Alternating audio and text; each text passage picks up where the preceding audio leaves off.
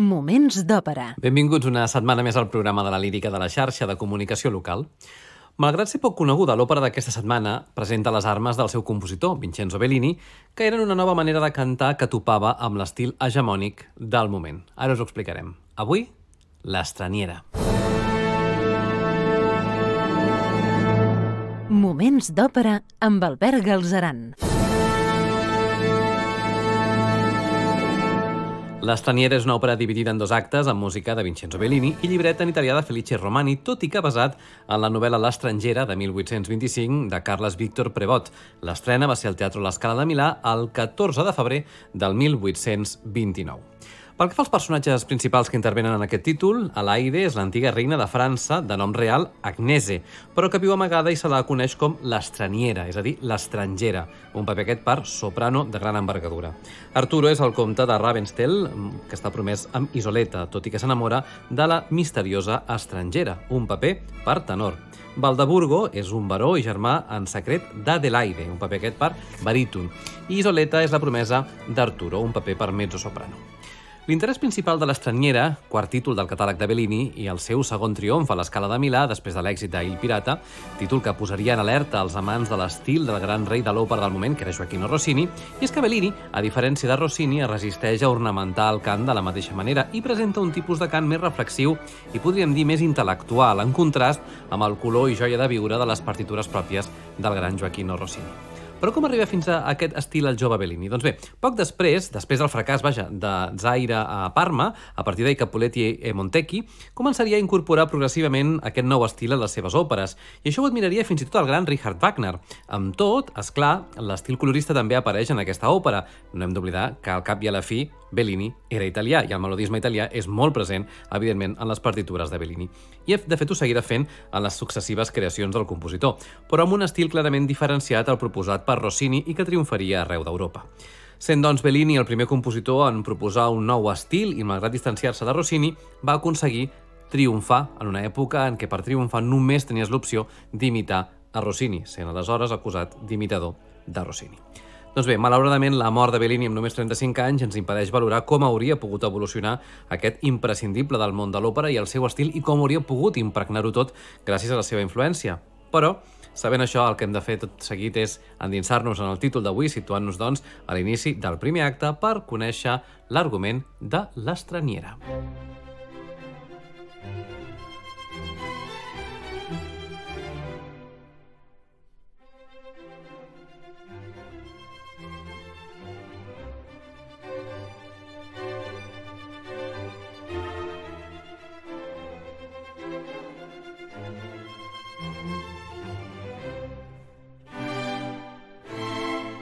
L'acció de l'estraniera ens situa a les afores d'un castell de la Bretanya al voltant de l'any 1300.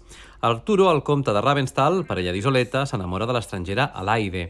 Els vilatans li havien demanat que esbrinés si Alaide era una bruixa. Arturo no sap que Alaide és precisament Agnese, germana del baró de Valdeburgo, i que havia estat esposa del rei de França. El monarca va veure's obligat a separar-se d'Agnese per tornar amb Isenberga, detall important, la seva primera esposa. Va ser aleshores quan Alaide, que viu en incògnit fent-se anomenar Agnese, havia estat desterrada a Bretanya, on ara viu i no es deixa veure, ja que amaga el seu rostre darrere d'un dens vel.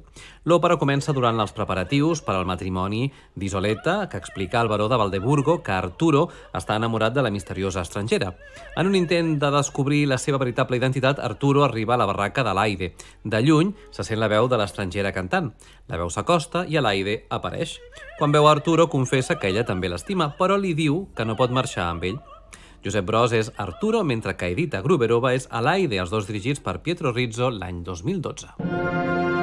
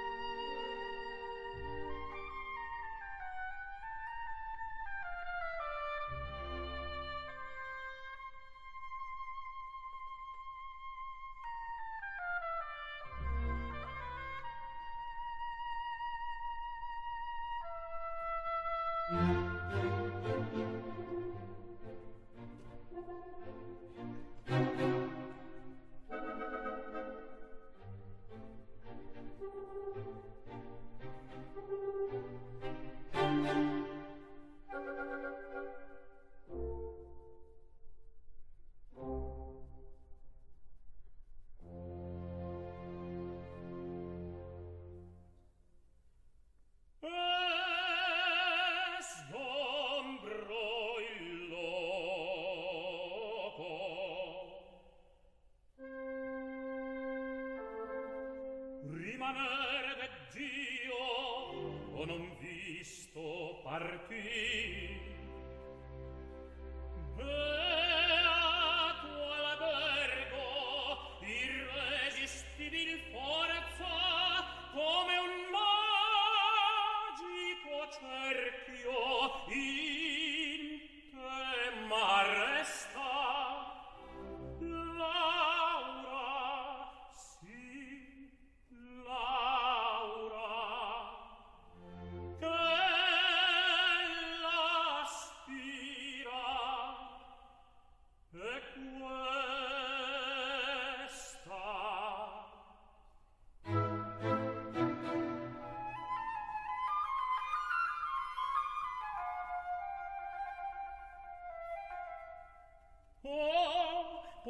Dovessi scoprire, cara donna, chi sei, scioglier potessi il velo in cui ti copre anco a te stessa.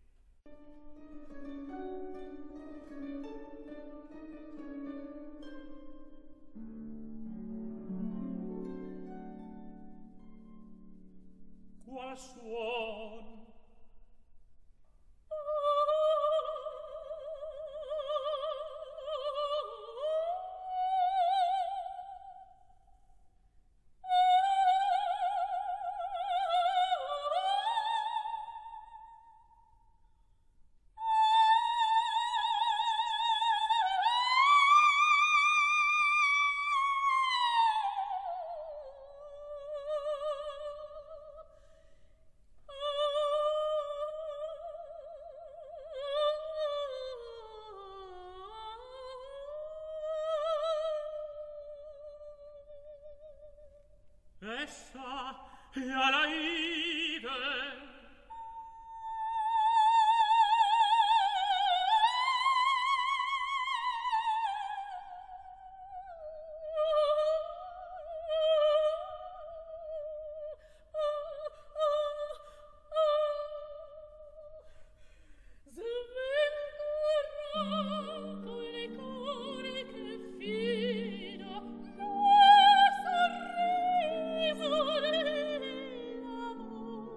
fari accenti. Brilla muri e la luce ne fina e sa che smarrisci le vie attor o cari accenti.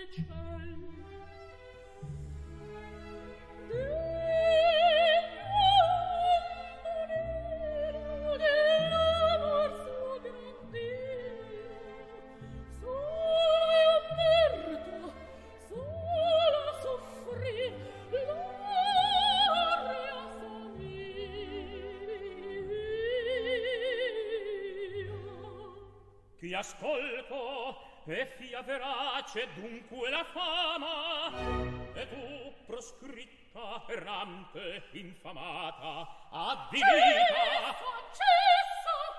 eh,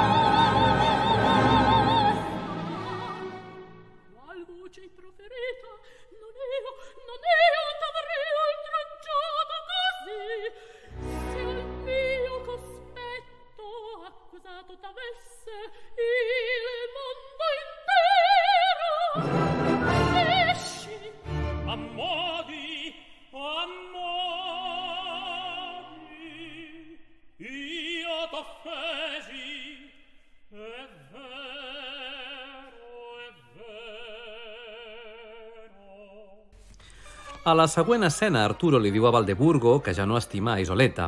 Quan Alaide apareix a, amb Valdeburgo, la reconeix i va a saludar-la, la qual cosa suscita les sospites d'Arturo, que creu que Álvaro és l'amant de la misteriosa estrangera. No hem d'oblidar que és el seu germà. Davant d'aquesta sospita, Valdeburgo ho nega i intenta calmar el seu amic. A més de Gruberova i Bros, Valdeburgo és el baríton Luca Grasi.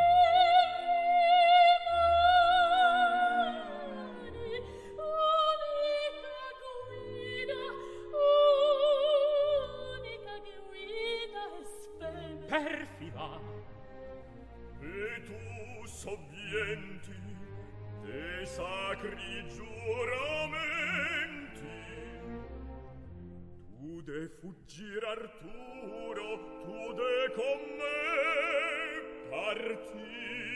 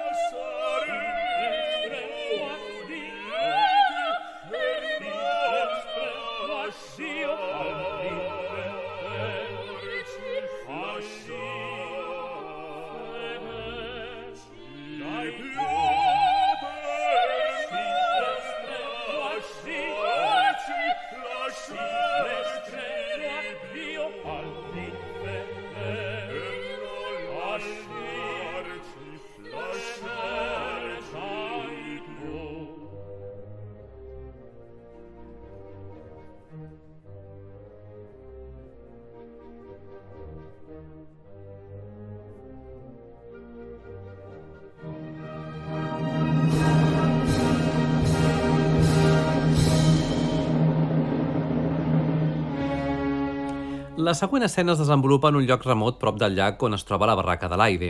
Arturo es complau amb pensaments foscos. Enmig d'una tempesta, però, veu com Valdeburgo s'acomiada afectuosament de l'estrangera. Quan l'Aide torna a l'interior de la barraca, Arturo l'ataca i fereix el baró, que cau a l'interior de les aigües de la llacuna. Alertada pel soroll de la baralla, Alaide surt de nou. Quan li diu a Arturo que Valdeburgo és el seu germà, Arturo es precipita al llac per intentar salvar-lo, mentre que l'estrangera crida, crida demanant ajuda. Arriben aleshores alguns homes d'armes que, veient Adelaide coberta de sang i sostenint l'espasa d'Arturo, l'acusen de ser la seva assassina. L'acte acaba quan la tempesta arriba al seu clímax i Alaide, desesperada, plora per haver estat la causa de la mort del seu estimat.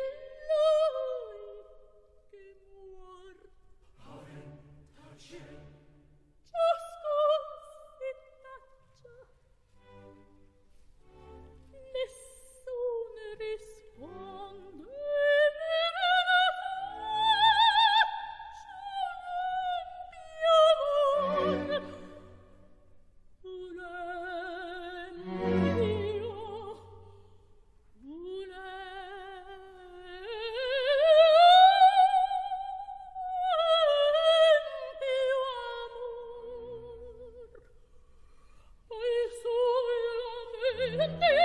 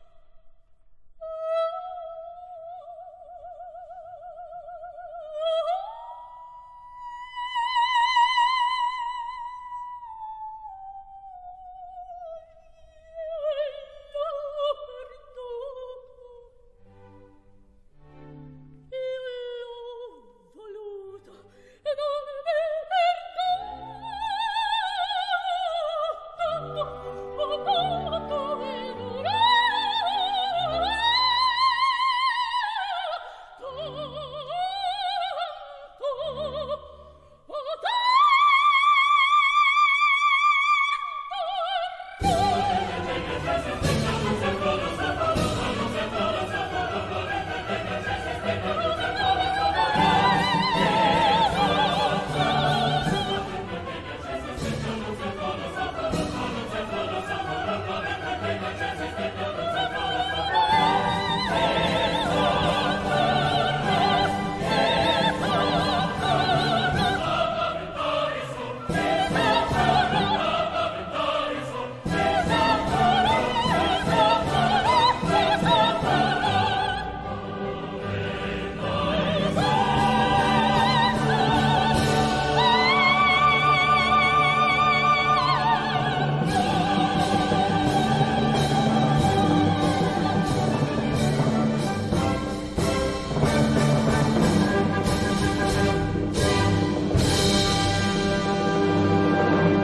Des d'Olesa Ràdio, Moments d'Òpera, amb Albert Galzeran.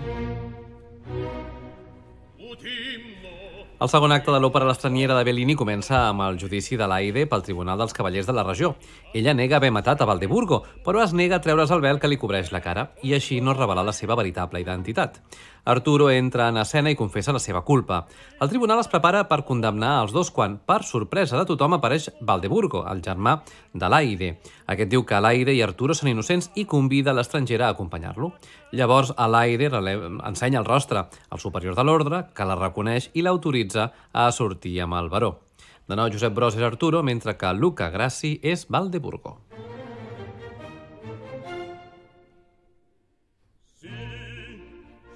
salma del fratello apri il passo a lei divina del mio sen tu sai la via non ti resta che ferir. Ma pietà non io non io favello è un amore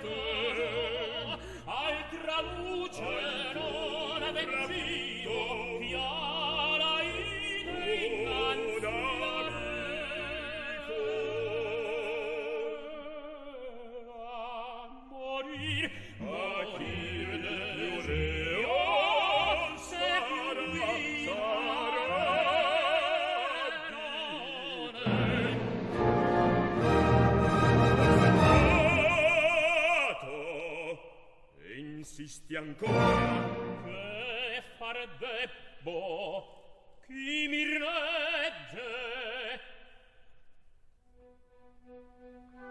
Alaide all'ultim'ora ti fa bella e a te da legge. Parla parla! Estingui in pe un dannato cieco che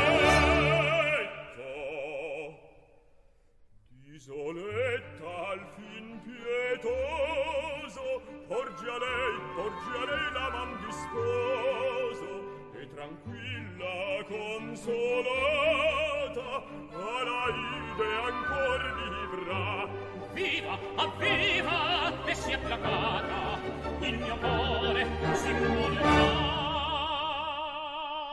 Ma in mercede almen di questo sacrificio a cui m'appresto sia presente in quel momento mi sostenga nel cimento la virtù tu che non avrei un suo sguardo a me darà. E obbedir prometti a lei.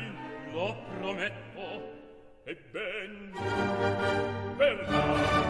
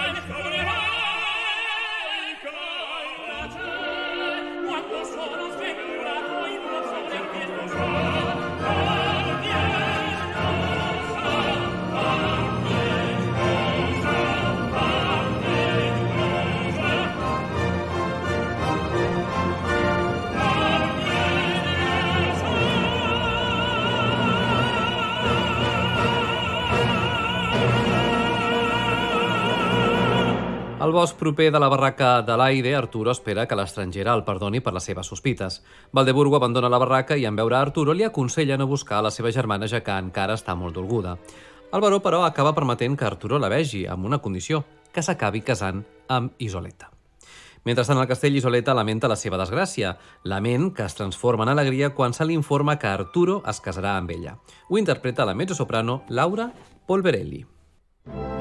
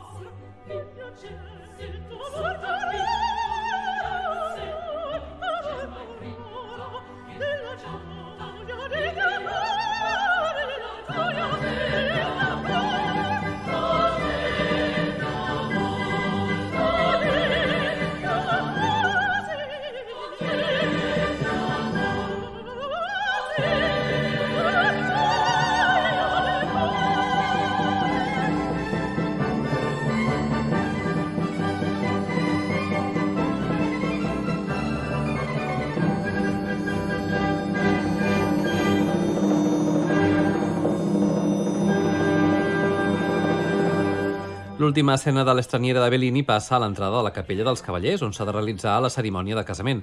Arturo espera a la porta mentre els cavallers van entrant.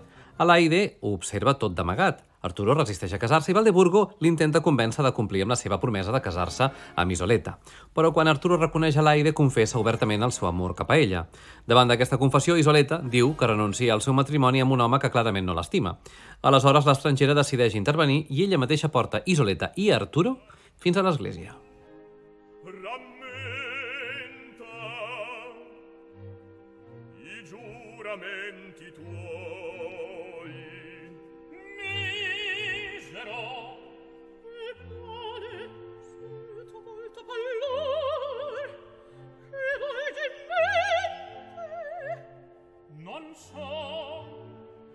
all'uom demente non conosco me stesso.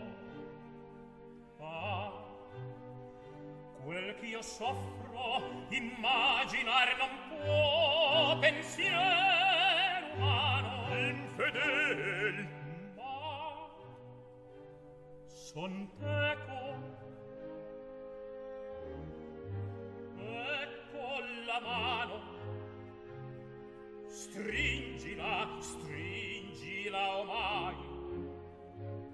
Da fretta pria che tolta ti venga.